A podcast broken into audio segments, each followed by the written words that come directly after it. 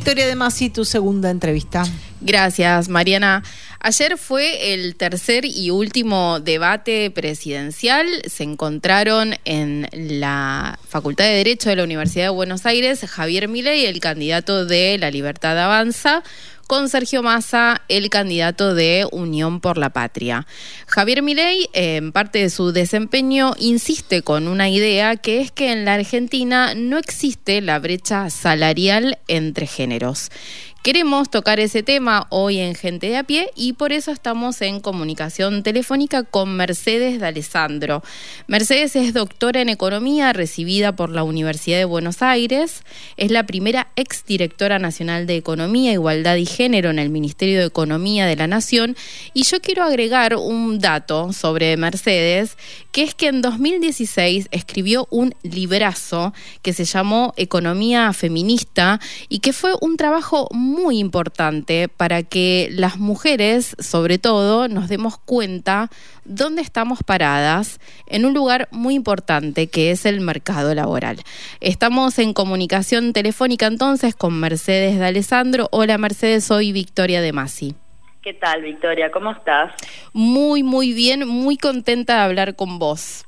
Yo antes de empezar nada más quería decir que es la primera vez que estoy en este programa sin Mario y bueno, un recordatorio de él y de todo su trabajo.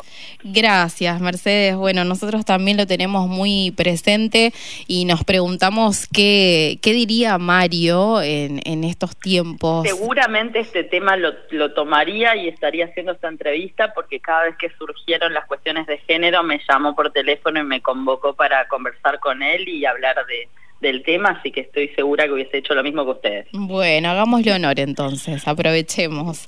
Mercedes, ¿me ayudas a desarmar esta idea que intenta instalar Javier Milei de que en Argentina no existe la brecha salarial entre géneros? Bueno, en principio me gustaría decir que no es solamente un tema de la Argentina, ¿no? El, el, el, concepto de brechas de brechas salariales, brechas de participación en el mercado laboral, brechas de género, digamos, en general, es algo que lo estudia incluso, no sé cómo decir, del World Economic Forum, que es el que organiza el foro de Davos, te estoy diciendo un foro de empresarios, ¿no? Como, como lo más eh, mainstream que, que, hay en el mundo, ¿no? Una, no sé, un grupo de zurditos que se juntan en un aula a inventar cosas como diría la keynesianera, como diría Milley, ¿no? Sí. Digo, desde, en, eh, eh, de hecho, el World Economic Forum publica un ranking mundial de brechas de género eh, en el cual eh, mide eh, no solamente en el, en el mercado laboral, como mencionabas vos al principio, sino también en la participación política, en el acceso a la educación, la salud. Y ese ranking mundial nos dice que faltan más de 130 años para que las mujeres y varones vivamos en un mundo igualitario en términos de nuestra participación económica, política, acceso a la salud, a la educación, etcétera. Perdón, Mercedes, ¿cuántos años?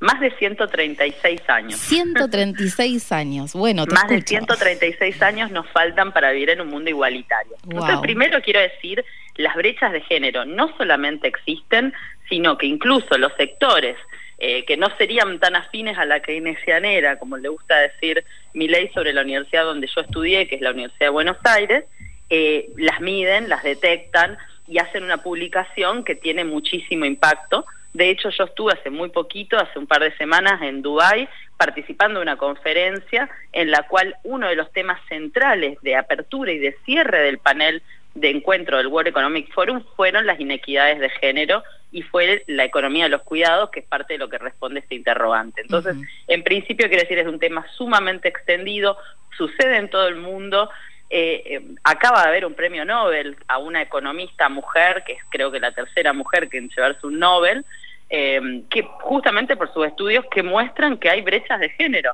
Es decir, eh, está totalmente comprobado que eso existe en el mundo. Y en el caso de Argentina en particular, vos al presentarme decías, yo fui directora de Economía, Igualdad y Género, una oficina que se abrió en este gobierno, que es pionera en América Latina, no solo en nuestro país, que que hoy se usa de referencia para modelos institucionales, y, y, uno de los el primer trabajo que publicamos se llama Las brechas de género en la Argentina. Y lo que hacemos es repasar todos los indicadores del mundo del, trabajo. Yo recién le comentaba con Sol, la actual directora, eh, el último informe que ellas publicaron hace unas semanas, y esas brechas de género están no solamente bien medidas y cuantificadas, sino que expuestas en esos documentos que cualquiera puede acceder, mirar, y que para sintetizar el dato, hoy en la Argentina la brecha de ingresos es del 27,7% entre varones y mujeres. Y esta brecha se, se amplifica cuando miramos eh, las personas que están en el mercado de trabajo informal, ¿no? Con, sin derechos laborales, con una situación más precaria. Ahí tenemos un 35% de brecha de ingresos. Quiere decir que es un tema que a nivel mundial está estudiado, existe, nadie lo niega. En, la Argentina eh, tenemos todos los datos a disposición y están eh, publicados y encontramos una brecha del 27,7%. Eh, y eso además se amplifica cuando vamos perdiendo derechos laborales y nuestro trabajo se va precarizando o haciendo un poco eh, menos formal, ¿no? Bien. Corregime si estoy equivocada. Entendemos por brecha salarial em, una diferencia que existe entre varones y mujeres cuando realizan la misma tarea, pero el, valor, el varón cobra más que la mujer. ¿Estamos bien hasta ahí? Cuando, cuando estamos hablando de estas mediciones, estamos diciendo, vos tomás la masa de ingreso de las mujeres, agarras la masa de ingreso de los varones, la comparas y te da 27,7%. Si además quisieras ir rubro por rubro, que es lo que se, que es lo que se podría hacer también y que también está desarrollado en, en estos informes que te digo, vas a encontrar que depende el rubro, la brecha es un poquito menor, un poco mayor, etcétera, porque el 27,7 es un promedio de todos los trabajos que tienen las mujeres. Ahora bien, ¿por qué, eh, ¿por qué las mujeres ganan menos en promedio que los varones. Y por muchas cuestiones, porque trabajan menos horas a veces, porque, eh, porque lo hacen en condiciones de mayor informalidad, como decíamos recién, porque eh, hay veces que también eh, no accede, acceden a trabajos que son más, peor pagos, ¿no? Por ejemplo, un millón, más de un millón de mujeres trabajan en el servicio doméstico, es decir, es trabajadora de empleada doméstica, y ese es el trabajo peor pago y con peores condiciones laborales de toda la Argentina, ¿no? Entonces, cuando uno toma el promedio, obviamente, si tenés una de cada siete mujeres trabajan en el servicio doméstico, eso te pesa bastante también, ¿no? Bien. pero la, la, pregunta en todo caso sería, ¿pero por qué las mujeres trabajan menos? ¿Por qué participan menos en el mercado laboral? ¿Será porque no quieren? ¿Será porque les gusta quedarse en la casa lavando los platos y, y, y, el, y el y el inodoro. Bueno, la lógica mileísta, eh, si las trabajadoras fuéramos más baratas, las empresas, suponiendo que estuviéramos en relación de dependencia, estarían llenas de mujeres y no es algo que eso, suceda. Eso también me parece fascinante, ¿no? Como, como cómo no pueden ver más allá de sus narices, ¿no? Bueno, la nariz de Pinocho, que tanto se habló ayer. Eh, pero, pero por eso a eso iba, ¿no? ¿Por qué las mujeres participan menos en el mercado laboral? ¿Por qué eh, lo hacen en condiciones más precarias? ¿Por qué tienen tan poco tiempo a veces, ¿no? En vez de jornada ocho horas, dedican cuatro. Bueno, y ahí es donde viene la pregunta más importante de todo esto y que también responde lo que dice mi ley de las empresas. Bueno, porque las mujeres eh, tienen un trabajo reproductivo también. Ese trabajo reproductivo va desde parir personas, reproducir la fuerza de trabajo en su sentido más biológico, ¿no? A reproducir también eh, esta fuerza de trabajo a través de las tareas que desarrollan todos los días, que son lavar, cocinar, limpiar, llevar a los chicos a la escuela, buscarlos, cuidar a alguna persona que tiene una discapacidad, acompañar a los adultos mayores a, no sé, al médico, a sacar un turno, ¿no? Todas estas actividades que se realizan de manera gratuita eh, al interior de los hogares recaen de manera simétrica sobre las mujeres. ¿Qué significa esto? Que las mujeres dedican tres veces más de tiempo que los varones a estas tareas de cuidado no remuneradas y le dedican en promedio unas siete horas diarias. ¿No? Entonces, imagínate que una mujer que, no sé, vive en Quilmes y tiene que venir a trabajar a la ciudad de Buenos Aires todos los días de empleada doméstica y tiene dos hijos a los que llevar a la escuela. Y le va a costar hacer la logística, ¿no? De llevar a los chicos a la escuela, eh, tomarse el tren y después tomarse un colectivo para llegar a su lugar de trabajo. Probablemente no pueda hacer una jornada de ocho horas, tenga que hacer una jornada más breve para poder organizarse con esa logística de los cuidados, ni hablar si alguien se le enferma en la casa o tiene que acompañar a la madre al médico y esperar algún turno o algo, ¿no? Es decir, toda esa logística de los cuidados también está muy estudiada que impacta y penaliza a las mujeres. De hecho, el gráfico que, que mostraba el premio Nobel de, de Claudia Golding, cuando, cuando lo publican en, en las redes sociales, mostraba justo un grafiquito que decía, bueno, miren, hasta acá las mujeres y varones tienen las mismas posibilidades en el mundo del trabajo, y, después mostraba un dibujito de una mujer embarazada, ¿no? Sí. Y cuando estaba embarazada mostraba cómo la mujer bajaba como 20 escalones en el gráfico y el hombre seguía caminando en sus cosas y a veces subiendo un poquito incluso. Sí, muy ilustrativo. Muy Bastante ilustrativo. de la situación, ¿no? Totalmente. Para nuestros oyentes, si recién nos enganchás, estamos hablando con Mercedes de Alessandro. Ella es doctora en economía. Comparto, Mercedes, esto que decís, desde la libertad avanza hay una mirada biológica sobre las mujeres. Eh, esto se da, por ejemplo, eh, cuando hablan sobre el aborto, que es un derecho que hemos peleado, un derecho que hemos adquirido también y que, que parece sobre que quieren abrir una discusión cuando que ya está saldada Volviendo al tema que nos convoca, solemos ligar a la economía eh, con un tema que está directamente relacionado con la inflación y sin embargo las condiciones de equidad entre varones y mujeres, diversidades también, influyen directamente en la economía, sobre todo en la economía de la vida cotidiana.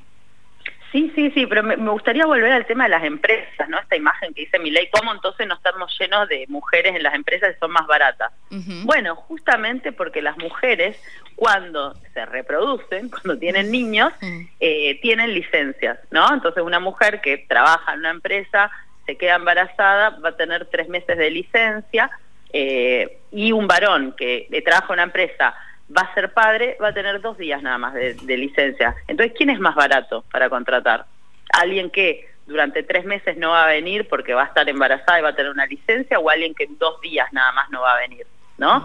Digo, en ese sentido, las mujeres, quieran tener, tengan hijos o no, quieran tener hijos o no, cuando van a buscar trabajo y están entre, no sé, yo te diría los 20 y los 40 años, tienen un cartel en la frente que dice voy a parir. ¿no? Claro. O sea, y te voy a usar la licencia. O voy a tener hijos y no voy a prestar suficiente atención en el trabajo. Eso es lo que ve alguien que contrata. La discriminación eh, también aparece por ahí. Como nuestros roles de género ponen a las mujeres en el hogar, a cargo de los cuidados, en el aspecto reproductivo de la vida, entonces quien va a contratar, si encuentra dos personas con las mismas cualidades eh, psicotécnicas, digamos, ahora que está de moda el término. Es una, palabra, sí, claro. De educación, eh, eh, de, con el mismo currículum, etcétera, pero tenés un varón de 25, una mujer de 25, a la chica la ves con cara de tengo novio y por ahí estoy bien con mi pareja, va a decir, mmm, esta va a querer tener hijos, si es que esa no tiene, o qué va a hacer con los hijitos cuando se le duele la cabeza tenga fiebre, bla. ¿No? Entonces. Sí, de hecho es una pregunta que, que a veces se hace en las entrevistas laborales. Es una pregunta que, que no se debería hacer, pero que efectivamente se hace, a veces de forma directa, a veces de forma encubierta. Hay la cantidad de testimonios que hay de mujeres contando cómo las han dejado, las han dejado fuera de puestos importantes por ser madres o por querer ser madres o por tener planeado ser madre, eh, o incluso también que han perdido sus trabajos por, por esa definición, o que han tenido que retirarse del mercado laboral, que era lo que decíamos al hace un ratito, por algo que también ayer eh, Sergio Massa mencionó y que me pareció que estuvo muy bueno que lo trayera a colación, aunque no, no suscitó tanto debate, que es la necesidad de espacios de cuidado, la necesidad de jardines. Eh, este gobierno ha, duplicado la, la, creación de jardines nuevos y triplicó la, reforma y la puesta en, digamos en condiciones de muchos otros jardines existentes con respecto al gobierno de Macri eh, y aún así todavía no tenemos la cobertura necesaria de cero a tres años para niños y niñas, no tenemos tampoco la de cuatro, que es obligatoria. De hecho, en la ley de financiamiento educativo se pone como obligatoria también la sala de tres. Eso va a ser seguramente muy importante para, para esta vida en el mundo laboral que mencionamos de las mujeres, ¿no? Porque el hecho de tener acceso a espacios de cuidado es lo que te da a vos la posibilidad de poder seguir trabajando mientras sos mamá. Y no tener como única opción quedarte en tu casa o pagarle a alguien para que cuide, ¿no? Porque si el Estado no te provee de manera gratuita servicios de cuidado, vos lo tenés que ir a pagar al mercado, al, a este mercado mágico que dice Javier Milei, y dice que no te alcanza, o no te dan los números, o decís, bueno, en vez de gastarme todo el sueldo en que alguien cuide a mi hijo, prefiero quedarme yo a cuidarlo, y, esto total ese sueldo igual se va a ir, ¿no? Eh, entonces digo, el tema de los cuidados y la infraestructura de cuidados que ayer apareció de la mano de, Sergio Massa, quizás no es tan marketinero como, como esto otro de la brecha salarial que, que mi ley lo, lo, lo movió tanto, pero lo cierto es que es parte del mismo problema. Em, respecto de las agendas de género y diversidades, no existe esa agenda en, la fórmula presidencial que propone la Libertad Avanza, encarnado en Javier Milei y Victoria Villarruel. Te pregunto qué opinás de la agenda de género que propone Unión por la Patria. Primero quiero decirte que sí existe la agenda de género en ellos por la negativa, ¿no? Es decir, eh, Milei lo ha dicho claramente y lo ha hecho hasta físico en un movimiento con un pizarrón enfrente, Ministerio de las Mujeres afuera. ¿sí?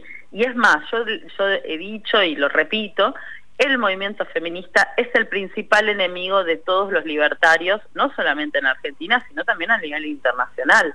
Eh, el feminismo es un enemigo de los libertarios. Los libertarios rechazan todas las manifestaciones feministas, desde las luchas por el aborto legal hasta las brechas de género, todo lo que se te ocurra. Entonces, sí me parece importante entender que tienen una agenda de género y que, es por la negativa. Eh, bueno, dicho esto, eh, nosotras muchas compañeras en un momento decíamos la campaña no se estaba hablando lo suficiente de este tema, cuando, como digo, somos nosotras las principales victimarias también ante un gobierno de mi ley, porque efectivamente ya lo ha dicho más de una oportunidad que él cerraría el Ministerio de las Mujeres, que las políticas de género son un curro, bueno, como lo mismo piensa con derechos humanos en general, ¿no? Eh, y entonces, empezamos a insistir bastante con muchas compañeras y creo que fue escuchada nuestra, nuestra proclama, digamos, porque ayer en el debate uno de los bloques que más llamó la atención fue este debate sobre las brechas de género y las políticas de cuidado. Creo que también hemos, bueno, Agustín Rossi también lo ha, lo ha manifestado más de una oportunidad y que por supuesto eh, es, una, son políticas que se van a continuar, ¿no? Es decir, desde Unión por la Patria hay un apego al, al, a, estos debates, hay también una, una visión de que esto ha dado resultados. Argentina, gracias a tener un Ministerio de las Mujeres, a tener la dirección de género en el Ministerio de Economía y a tener un montón de compañeras en lugares claves que impulsaron esta agenda, es uno de los tres países en toda América Latina que no solo recuperó los niveles de empleo de las mujeres post pandemia, sino que lo hizo a niveles récord. Es decir, esto no pasó en todo el resto de los países. Argentina es uno de los tres únicos países en América Latina, y te diría incluyendo Estados Unidos también, que mejoró los niveles de empleo y participación laboral de las mujeres previos a la pandemia, y eso tiene que ver con tener políticas económicas con perspectiva de género que mejoran la participación y la performance de las mujeres en la economía. Mercedes, la última, y retomo una pregunta que quedó pendiente en esta charla, que es, ¿por qué la igualdad, la equidad también es un problema de la economía? Es como, si nosotras no tenemos la misma posibilidad de participar económicamente, eh, todos los indicadores socioeconómicos se nos caen. Eh, fíjate que cuando hablamos de pobreza, ¿no? un tema que realmente es preocupante y que, es, uno de los principios, bueno, uno de los puntos de partida del próximo gobierno va a ser eh, poner toda en marcha medidas activas para recuperar esta situación y la mayor parte de la pobreza son mujeres, mujeres a, cargo de hogares con niños, es decir, los hogares más pobres son los hogares feminizados.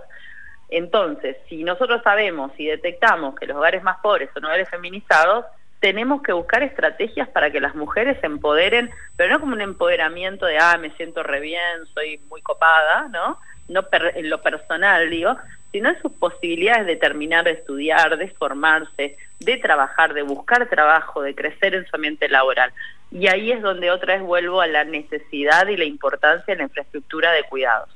Que Massa ayer eh, haya planteado el compromiso con tener una agenda que aumente la infraestructura de cuidados, para mí es central y es lo más importante. ¿Por qué? Porque genera un efecto multiplicador sobre la economía. Cada mujer que puede estar tranquila y dejar a sus hijos en un espacio donde los cuidan, los estimulan, si le pasa algo le van a poner una curita, van a poder hacer un seguimiento de, su situación psicológica, física, intelectual, deportiva, etcétera, y va a estar mucho más tranquila, su vida va a ser más feliz, esta mujer va a tener más oportunidades también, va a tener su autonomía económica, va a poder desarrollarse. Digo, es, es, es todo para, para mejor, ¿no? Entonces yo digo sinceramente, creo que hay veces hay un debate muy muy muy no sé como decir muy de la ecuación no para como le gusta a algún economista muy de la planillita de Excel de 2 más 2 es 4 y la vida no es tan cerrada como dos celdas del Excel, ¿no? La vida tiene muchas facetas. Entonces, entender la dimensión de los cuidados como un aspecto económico, que es algo que venimos trabajando desde los feminismos hace mucho tiempo y hemos logrado, gracias a eso, conquistar espacios en la gestión pública, en las instituciones públicas y hoy eh, lograr que eso también sea parte de la agenda del próximo gobierno, me parece que es un logro gigantesco, que tenemos que seguir por ese camino y que es un camino para resolver también problemas macroeconómicos. Bien. Bueno, Mercedes de Alessandro, doctora en Economía, pasó por gente de a pie. Gracias, Mercedes. Un beso grande. Un beso grande a ustedes y muchas gracias. Gente que trabaja. Gente que festeja. Gente que estudia. Gente que baila. Gente que gestiona. Gente que ama. Gente que se une y deja su marca. La radio pública la acompaña. Radio Nacional. Marca País.